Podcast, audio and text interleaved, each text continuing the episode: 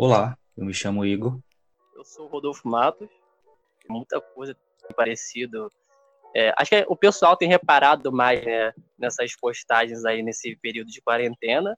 Tem saído muita fake news, muitas notícias aí difíceis de interpretar. E a ideia é de conseguir levar isso a público, né, numa linguagem mais adaptada. Acho que tem muita coisa para se discutir aqui, muita coisa boa, né, e eliminar aí aquelas dúvidas. Um dos assuntos muito discutidos hoje na internet, as coisas relacionadas à ciência, né, que muitas coisas são, é, assim, mistificadas. E aí, muitas coisas precisam ser desmistificadas, né? Por exemplo, é, recentemente, fala-se muito do coach quântico, né, da física quântica é, relacionada a, a, coisas esotéricas, pegando os termos da física quântica e fazendo um monte de analogia sem sentido. Exatamente. É, a palavra quântico, ela começou a dar muita credibilidade assim para as afirmações das pessoas, né? Enquanto como muita pessoa nem sabe exatamente o que significa essa palavra, simplesmente aceita, né? É, então você pega aí, ultimamente, né, a venda sal quântico, colchão quântico, travesseiro quântico, reza quântica, e o pessoal, ele, simplesmente colocam essa palavra assim, né? Parece que dá algum tipo de credibilidade, as pessoas não questionam e engole aquilo. E muito disso, seja do coach ou de uma reza, a gente nota que a pessoa ela quer acreditar naquilo, né? Ela ela tá procurando aquilo é, como um atalho, né? Uma maneira de, de poder ajudar ela. Então, é, os caras que acabam usando essa, essa metodologia, vamos dizer assim, para enganar, já tem metade do caminho andado, porque a maioria das pessoas acabam querendo, deixando é, ser enganada, né? Porque ela tá à procura de uma facilidade ali, de uma reza que possa ajudar ela mais, uma é, até um, alguma coisa para a saúde dela, ou coach, né, para poder motivar ela. Então, parte da pessoa, né, querer procurar, procurar aquilo, então é muito mais fácil ser enganado por esses caras assim, que sabem muito bem o que eles estão falando, né?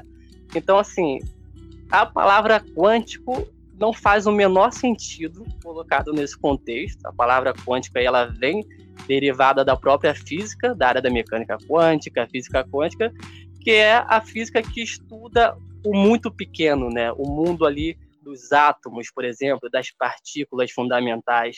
É, a gente consegue, né, na nossa realidade aqui, tratar como fosse dos planetas, das estrelas, algo que é observável, né? Da astronomia trata disso, a relatividade geral trata disso.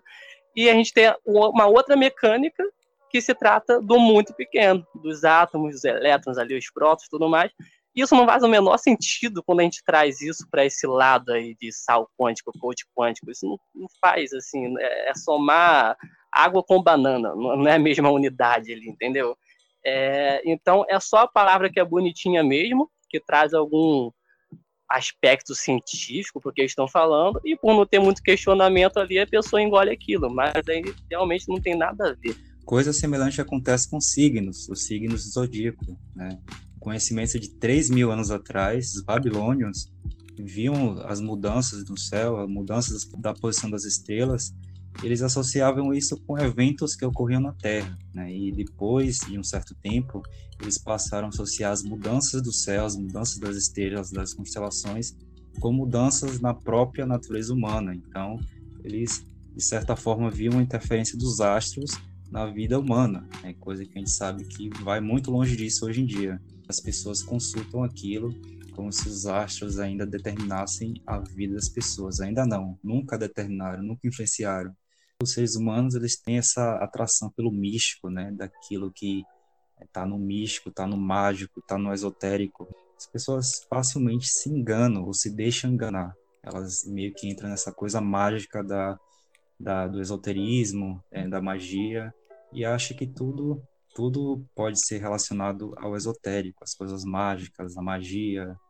Sim, a astrologia. Né? A astrologia ela é tão antiga quanto a astronomia, né? Só que naquela época, é, né, o que era justificável, talvez, não tinha um método científico, né? Tu não tinha como avaliar aquilo ali, trazer aquilo ali pro, pro seu mundo e experimentar, fazer né, testes reais com aquilo que nem se tem hoje. a astrologia, né, que partiu ali é, de observar o céu, que antigamente, inclusive, era muito mais fácil do que hoje, é, mexer com a, com a sua cabeça, a cabeça da época ali, porque tu não tinha conhecimento, tu acompanhava vários fenômenos ali e que para você não fazia sentido. Então você começava a colocar algo como se fosse superior a você por estar acontecendo aquilo. Então, é, os próprios cometas, né, que tinham um mito sobre os cometas ali, que toda vez que um cometa passava, alguma coisa ruim acontecia, né? Era sinal de mau presságio. A gente sabe que isso não tem nada a ver, mas o pessoal procurava esse tipo de explicação, esse tipo de culpa, né, para colocar ali. E a astronomia sim serviu para muita coisa ali, né? A, a, colheita, né? Você conseguir prever algumas condições ali climáticas, isso sim era importante. E isso veio se arrastando com o tempo e esse misticismo incrivelmente não foi se perdendo, né? É claro que hoje a gente não vive uma crença é, com base nisso, igual se tem as crenças religiosas, né?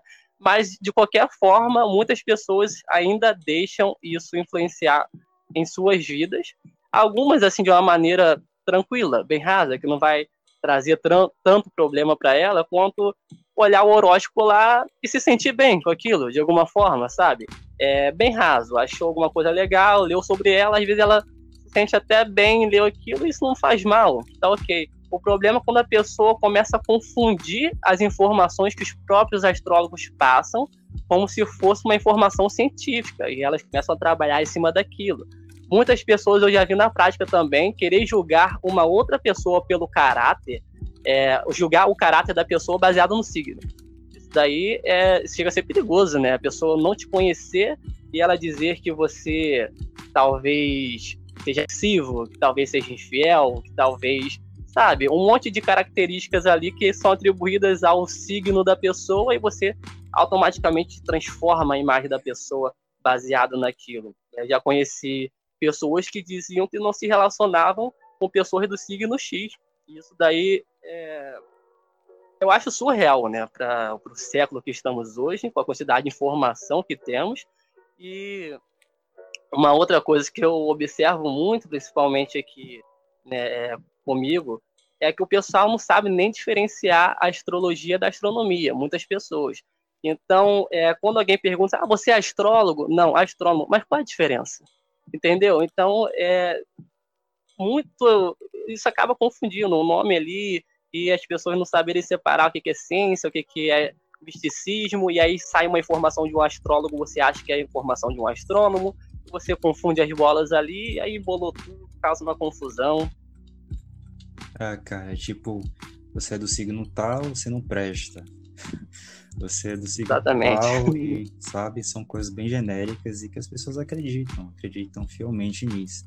Julgam as outras pessoas conforme o seu signo. E não sabem que é um, é uma, a lógica dos signos são, assim, totalmente errada, totalmente contraditória. O próprio o próprio horóscopo, tudo que eles colocam lá como descrição é muito genérico, né? Por isso que muitas pessoas se acham é, acham que aquela característica está atribuída a ela, né? Porque é algo muito comum para todo mundo.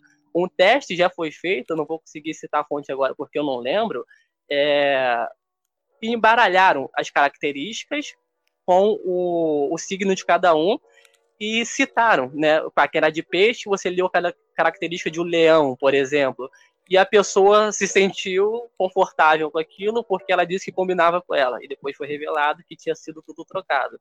E aí você vê que não é atribuído exatamente ao signo ali, mas é, são características tão genéricas que eles colocam ali, todo mundo se sente, sabe, é, no lugar daquilo ali. Então, realmente ali, isso é muito complicado. É tipo, é algo tão genérico. Ah, você é de, é de gêmeos e você vai respirar amanhã. Nossa, Exatamente. É por aí. Cara, e outra coisa, saindo um pouco desse misticismo, é, recentemente saiu uma notícia da que a NASA, né, entre aspas, descobriu a existência de um universo paralelo, a qual o tempo corre ao contrário.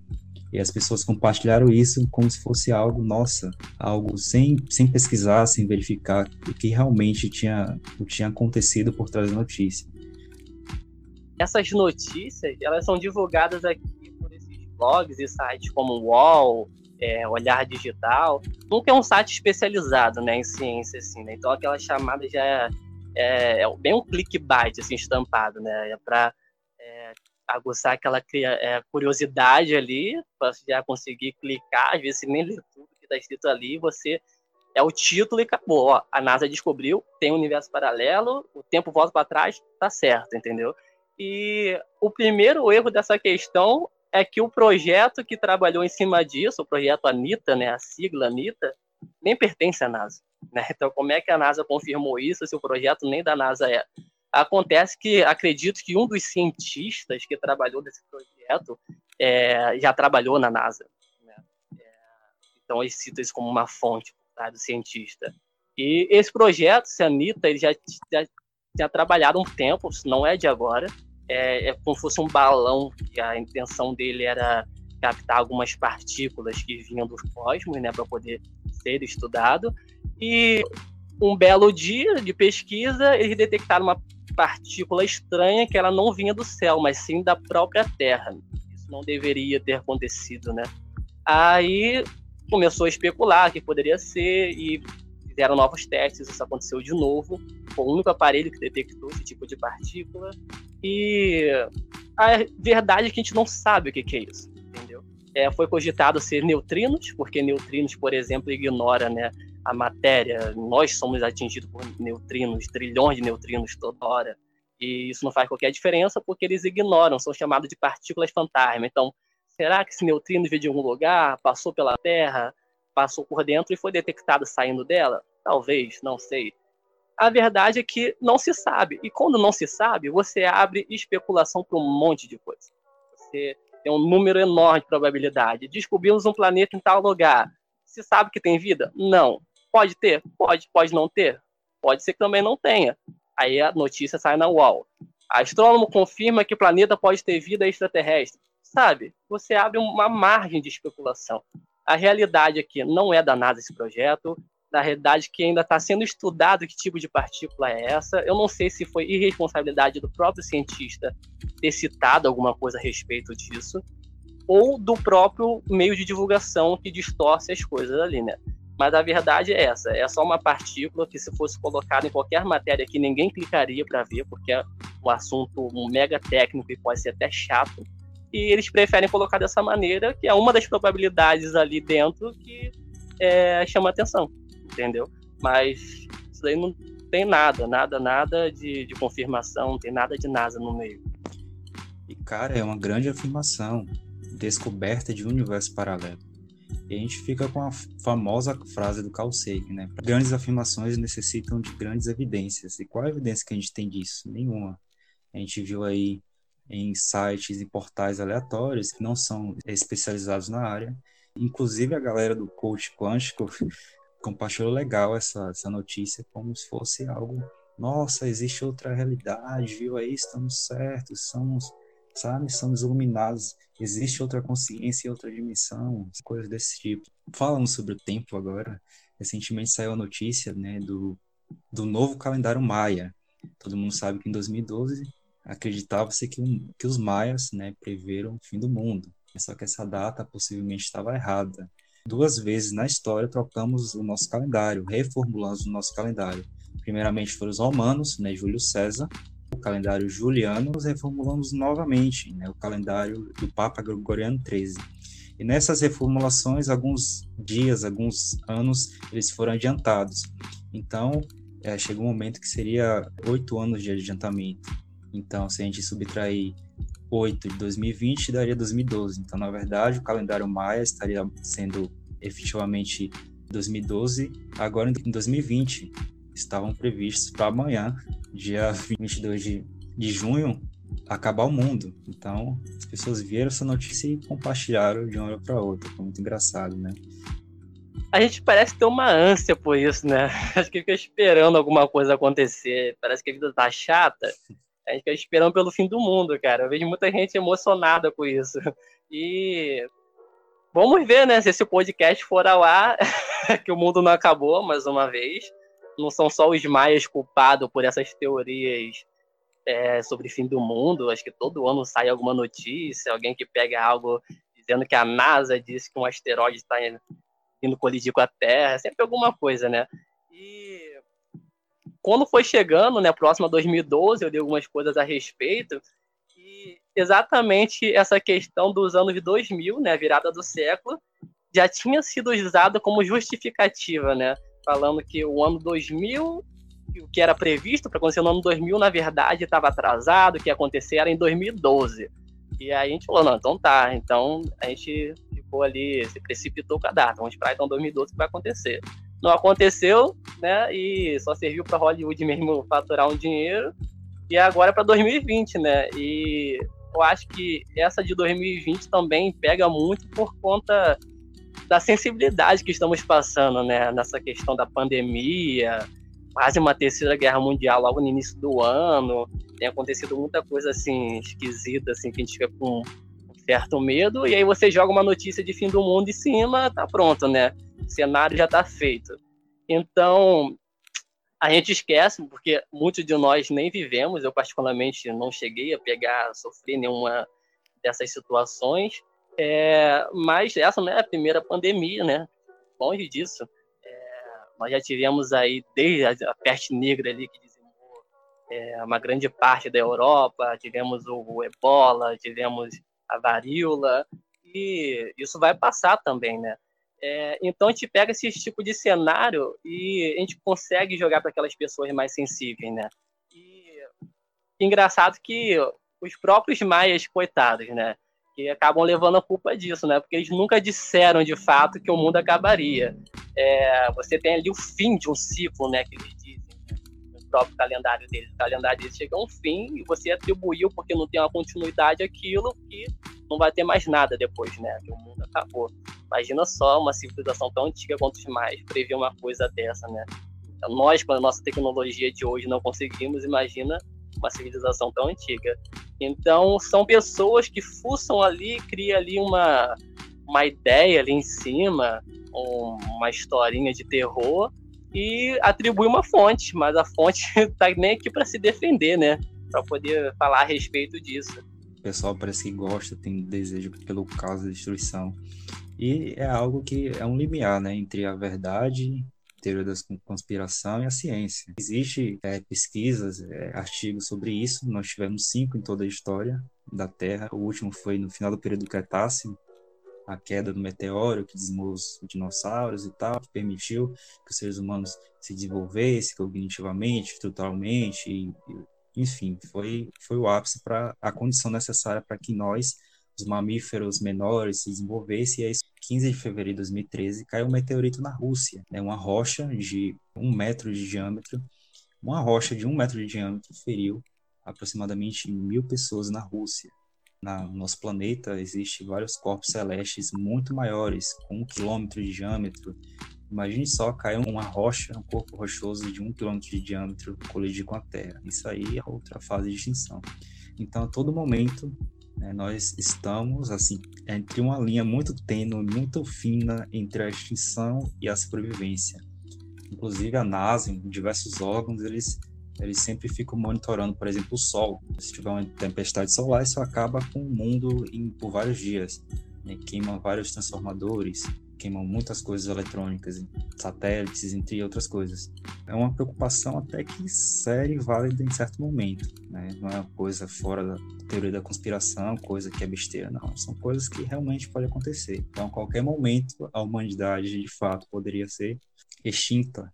E aí, são notícias para não ficar todo mundo louco e tal, não é muito divulgado, mas é algo possível. Sim, e nós temos que nos preocupar principalmente é, com a própria humanidade, né?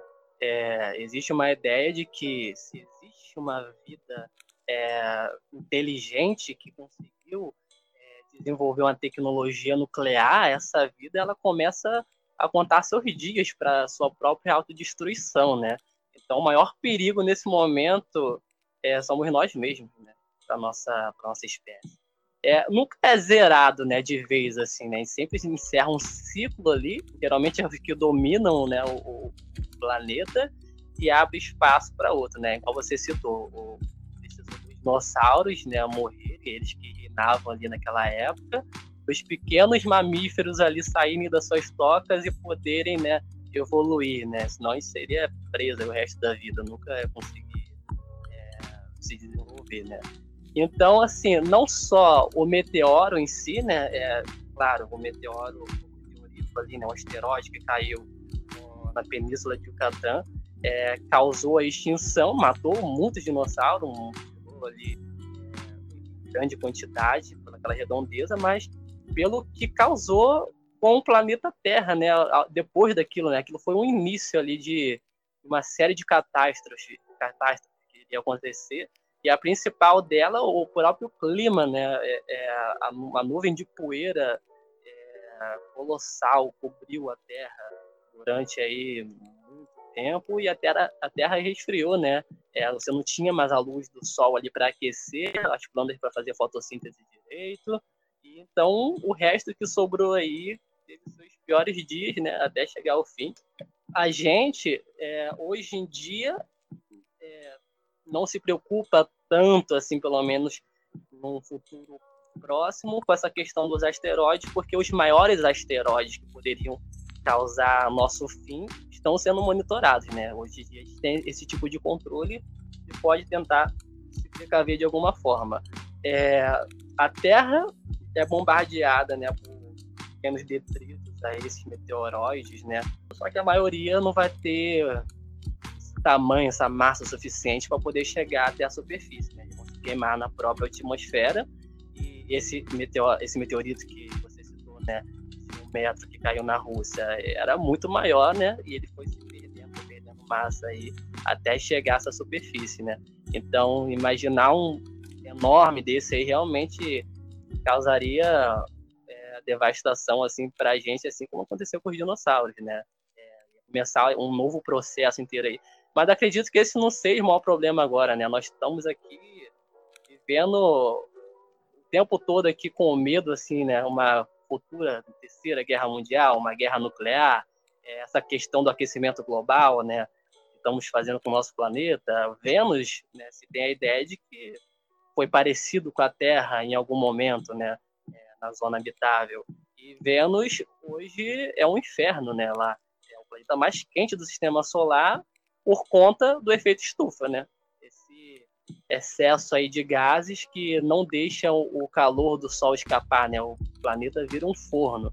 E na realidade que a gente pode transformar a Terra em Vênus, né? Se a gente não tivesse cuidado, ainda mais com essa questão da, das teorias da conspiração de que o aquecimento global não existe, né? É nós não temos culpa disso.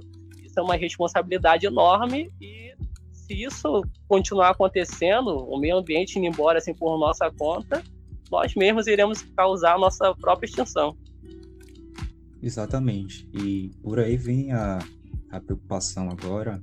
E isso é uma vantagem de nós seres humanos, é uma coisa boa, uma coisa ruim e qual o problema disso? O problema é que a gente esquece que a nossa única morada agora, nesse instante, é a Terra.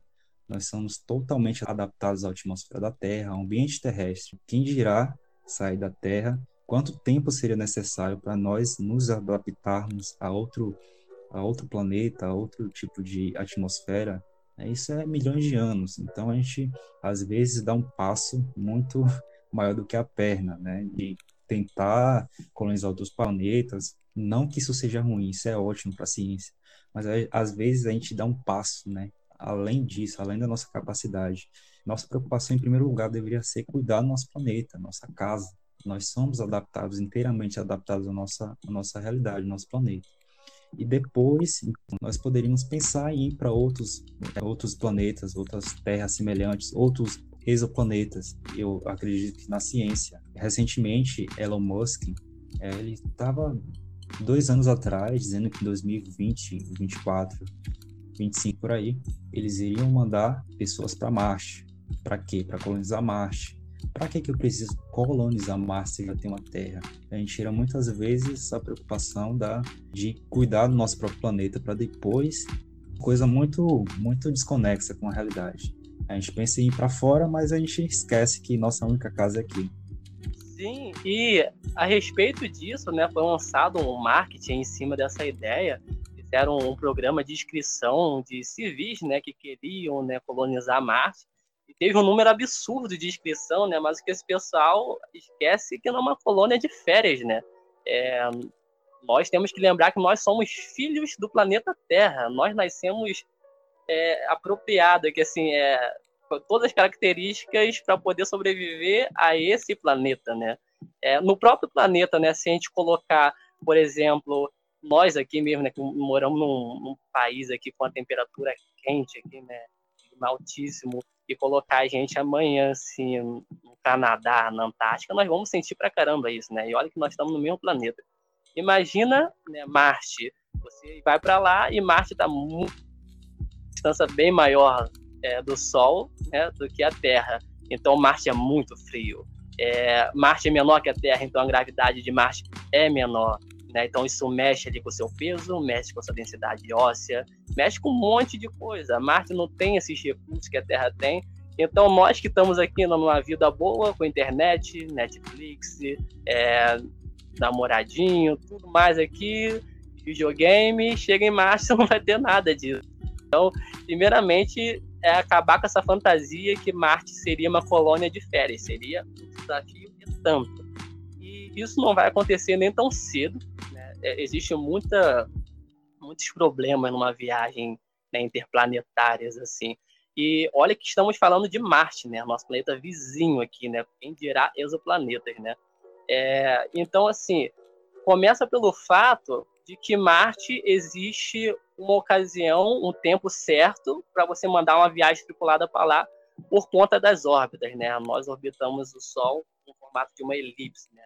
Em algum momento Marte vai estar longe para caramba da gente e outro momento Marte e Terra estarão numa linha reta ali, né? Onde é a menor distância entre os dois.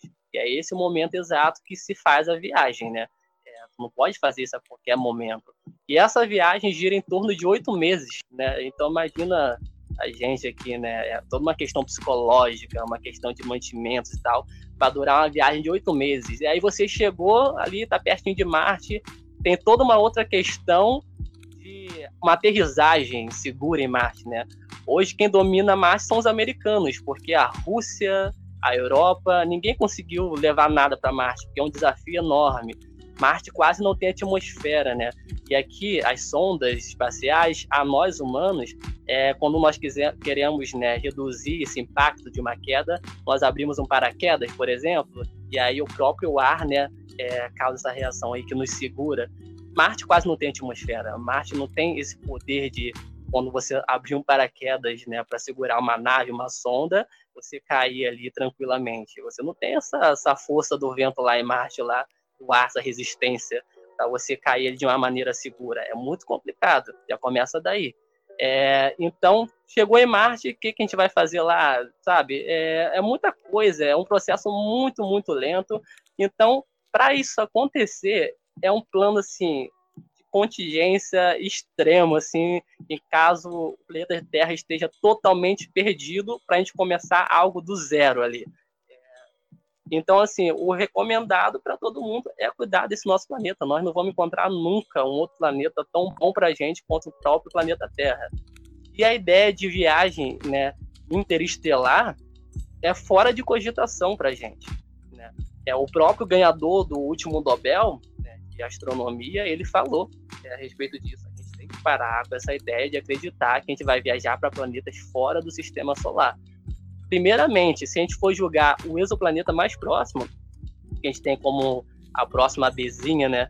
É, ali na Alpha Centauri, a estrela mais próxima do nosso sistema solar, a 4,5 anos-luz de distância. Isso significa que se a gente viajasse na velocidade da luz, a 300 mil quilômetros por segundo, nós ainda demoraríamos 4 anos e meio para chegar lá. E nós definitivamente não podemos viajar a uma velocidade tão grande. Nosso corpo não suportaria. Né? O objeto com massa não viaja a velocidade da luz. Daí está para pequenas partículas ali. Então, descarta a viagem na luz, na velocidade da luz. E aí você pega a nave mais rápida que nós temos hoje em dia. Quanto tempo demoraríamos para nos, nos deslocar dessa estrela mais próxima? 100 mil anos. Tem condições para gente? Não tem. Então, assim, essa é a mais próxima. Nós nem sabemos se esse planeta tem as condições necessárias para ser habitado, né? Está na zona habitável ali daquela estrela dele, ter todos os componentes necessários para a vida, ter água no estado líquido. Quem dirá exoplanetas mais longe ainda, né? Então, isso não vai acontecer. Né? Numa realidade que a gente enxerga, né? Tirando a ficção científica, buracos de minhoca, é, dobra, motor de dobra do espaço, né? É, tirando isso, a gente não consegue um atalho assim para poder saltar para esses planetas, sabe? É, Marte já tem sido um desafio tão grande, imagina esses planetas. Então, o jeito é cuidar da Terra e conseguir usufruir o máximo que nós temos aqui. Daqui para lá acontece muita coisa. Pode acontecer um evento catastrófico, né? a Terra superaquecer, a gente modificar a temperatura da Terra com efeito estufa, se não cair um meteoro gigante extinguir todo mundo, é um filtro cósmico, é um filtro que barra todas as civilizações. E tem também a questão das, da escala de Kardashev, é que mede o nível de avanço tecnológico de uma civilização. E a gente está na classe 1 desse nível. A gente não consegue nem aproveitar os recursos do nosso próprio planeta, quem dirá recursos que nos possibilitaria viajar para longas distâncias você falou aí da, da velocidade da luz, nós somos limitados para isso. Né? E um corpo não consegue atingir 100% da. Um corpo com massa não consegue atingir 100% da velocidade da luz.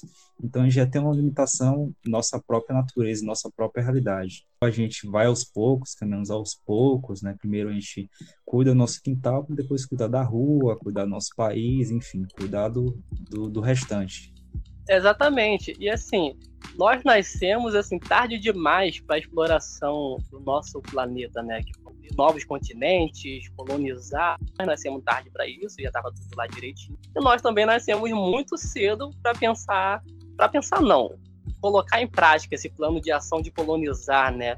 É, outros planetas, ou luas também, né? Luas também pode ser colonizadas. Mas se nós não fizermos esse trabalho, essa ponte, né? É, ligando esses pontos, nunca vai conseguir atingir essas metas, né? Então nós nascemos ali no meio para criar essa ponte da exploração planetária do nosso planeta para a exploração espacial. Então nós estamos criando algumas pontes ali, estamos estudando e deixamos ali nosso legado para o futuro da continuidade. E quem sabe eles, né, lá na frente lá, descobrem algum modo de resolver esses problemas aqui que hoje a gente encontra.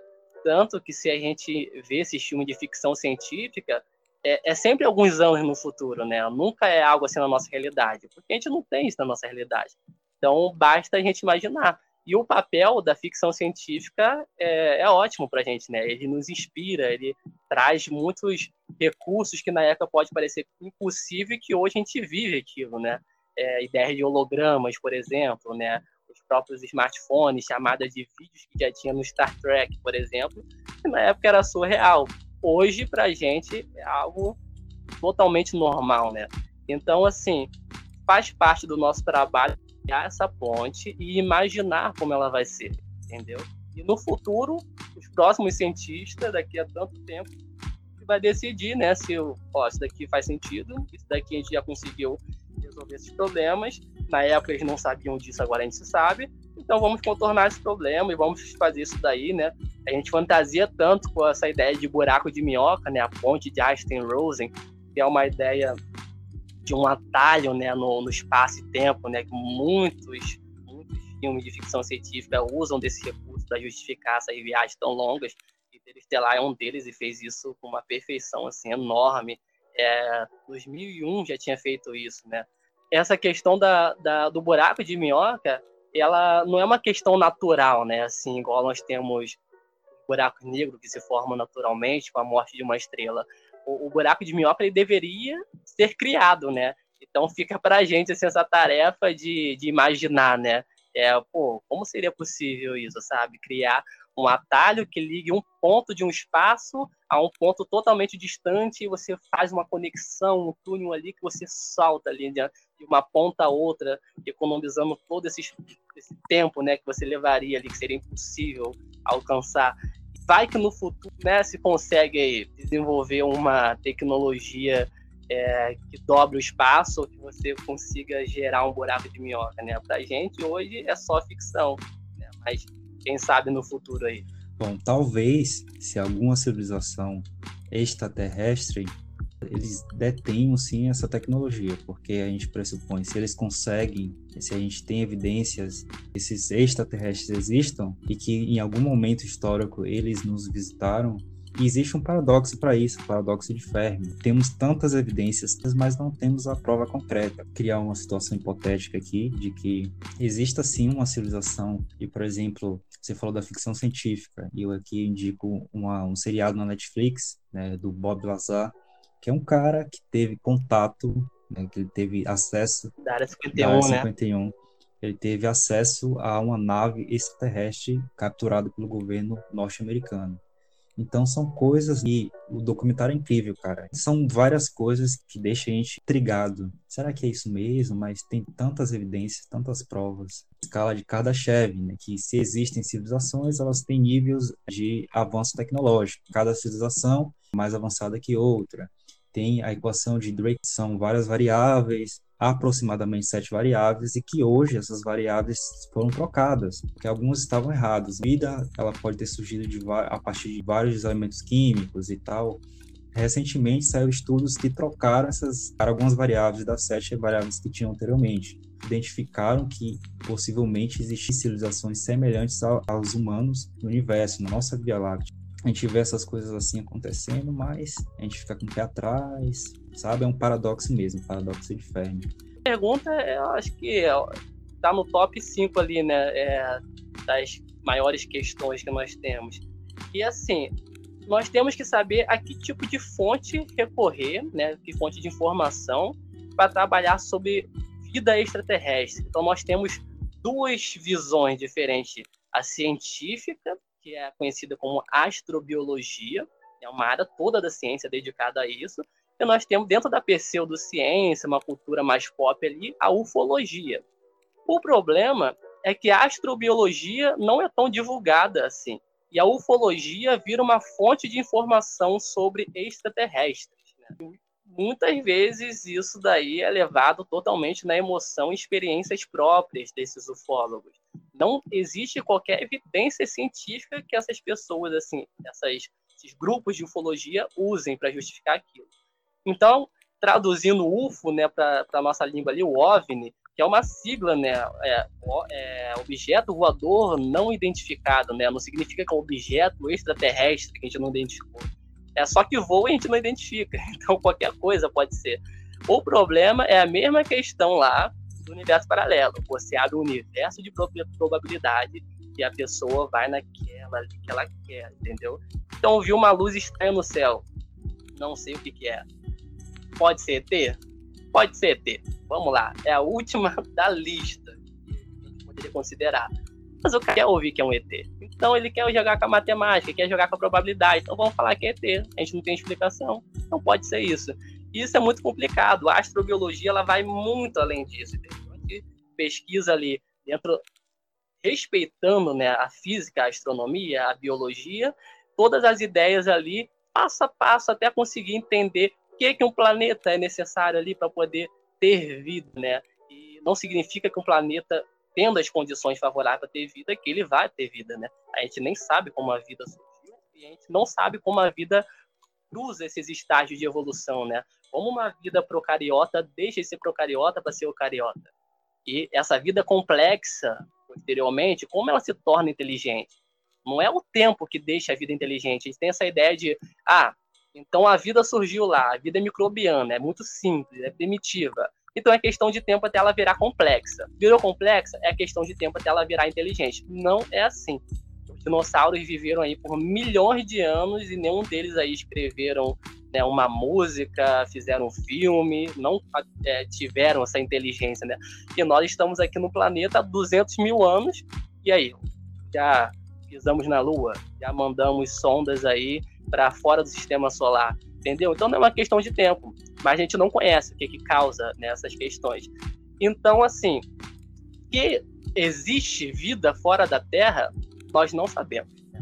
Nós não temos evidências científicas. Mas se a gente levar em consideração que somos um planeta entre oito planetas num sistema com uma estrela, numa galáxia com 200 bilhões de estrelas, entre trilhões de galáxias com bilhões e trilhões de estrelas. E cada estrela é dessa, possíveis planetas orbitando em volta dela. Então, é um número é, incontável, assim, né, de probabilidades para a vida acontecer. E se a vida aconteceu nesse planeta? E se descobrimos mais uma? Então matou a charada. Existe vida fora da Terra, a ideal para a gente, pode estar aí ligado em vários cantos do universo, não significa que a gente vai fazer contato, não significa que a gente vai estabelecer qualquer tipo de relação, conexão.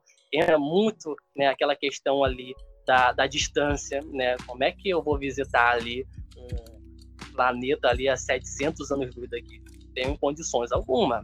A gente não tem para lá, eles não têm para cá, se levar em consideração o que conhecemos hoje, né? Então, assim, se faz uma viagem desse tamanho para exploração, biologia, nossa biologia não permite é... E uma outra questão que entra é supondo que esses ETs aí, né, que supostamente poderiam existir um avançado tecnologicamente, a ponto de abandonar o seu planeta para vir visitar a gente, né? Pô, então os caras para conseguir chegar a esse ponto, uma tecnologia a esse ponto, os caras realmente são bons, né? São muito avançados. Conseguiram uma maneira de burlar tudo que nós conhecemos para chegar ao nosso planeta, viajou anos-luz de distância. E o que, que eles fazem? Eles chegam no nosso planeta e são abatidos por um caça. Aí vai levar para estudar na área 51. Aí vem para cá para pichar a, a, a, plantação no milharal, fazer símbolo, abduzir vaca, botar chip nas pessoas. É meio esquisito, sabe? No mínimo, porque esses caras teriam um poder enorme, inclusive bélico, né? Seria uma preocupação enorme para gente. Os caras poderiam simplesmente nos escravizar, né? A gente tem essa ideia, né? Que é o superior é que manda no inferior, né? A gente que manda aqui. A gente chegou nesse mundo agora. Se assentou aqui é, no último minuto ali para meia-noite e a gente já dominou tudo. A gente que decide, ó. Eu quero morar aqui, eu quero destruir essa floresta para botar minha casa, eu quero matar esse animal para comer, eu quero derrubar essa árvore. A gente não quer saber. A gente manda, a gente nós que somos inteligentes. Então, se a gente segue essa lógica, uma raça alienígena com capacidade tecnológica para chegar até aqui, está ferrado. não pode ser que não seja uma coisa boa, pode ser que seja, né? Pode ser que eles venham em paz, mas pode ser que seja algo ruim também. É uma coisa para se preocupar. Mas assim, nós, assim, na ciência não existe evidência como visitados por essa vida, né? Esse tipo de vida. Mas que possa existir em outros planetas é totalmente possível. Inclusive, a gente quer muito isso. E quando tivermos resposta, com certeza vai ser amplamente divulgado. Isso vai ser uma conquista, para a humanidade. Isso daí vai mudar muito a nossa ideia do que é vida, né? É... Então, a gente só precisa de um sim para tudo isso acontecer, né? A gente nunca vai ter um não, né? A gente nunca vai poder bater a tecla e dizer não existe vida, né? A gente nunca vai ter explorado o suficiente para dizer que não, né? É, então, assim, só precisa de um sim. Acertou um sim, tem vida, então tá feito. Não significa, novamente, que vamos fazer contato. Supondo que um, uma civilização tenha tecnologia assim para viajar a milhares, bilhões, trilhões, milhares de anos-luz, e ela vem justamente entrar no planeta Terra e cair aqui, tipo, uma nave com a tecnologia assim é infinitamente superior à nossa, viajar milhares de quilômetros, passar por campos gravitacionais, buracos negros, entrar na atmosfera terrestre e cair. Nossa, é totalmente Exatamente. totalmente fora de, de noção.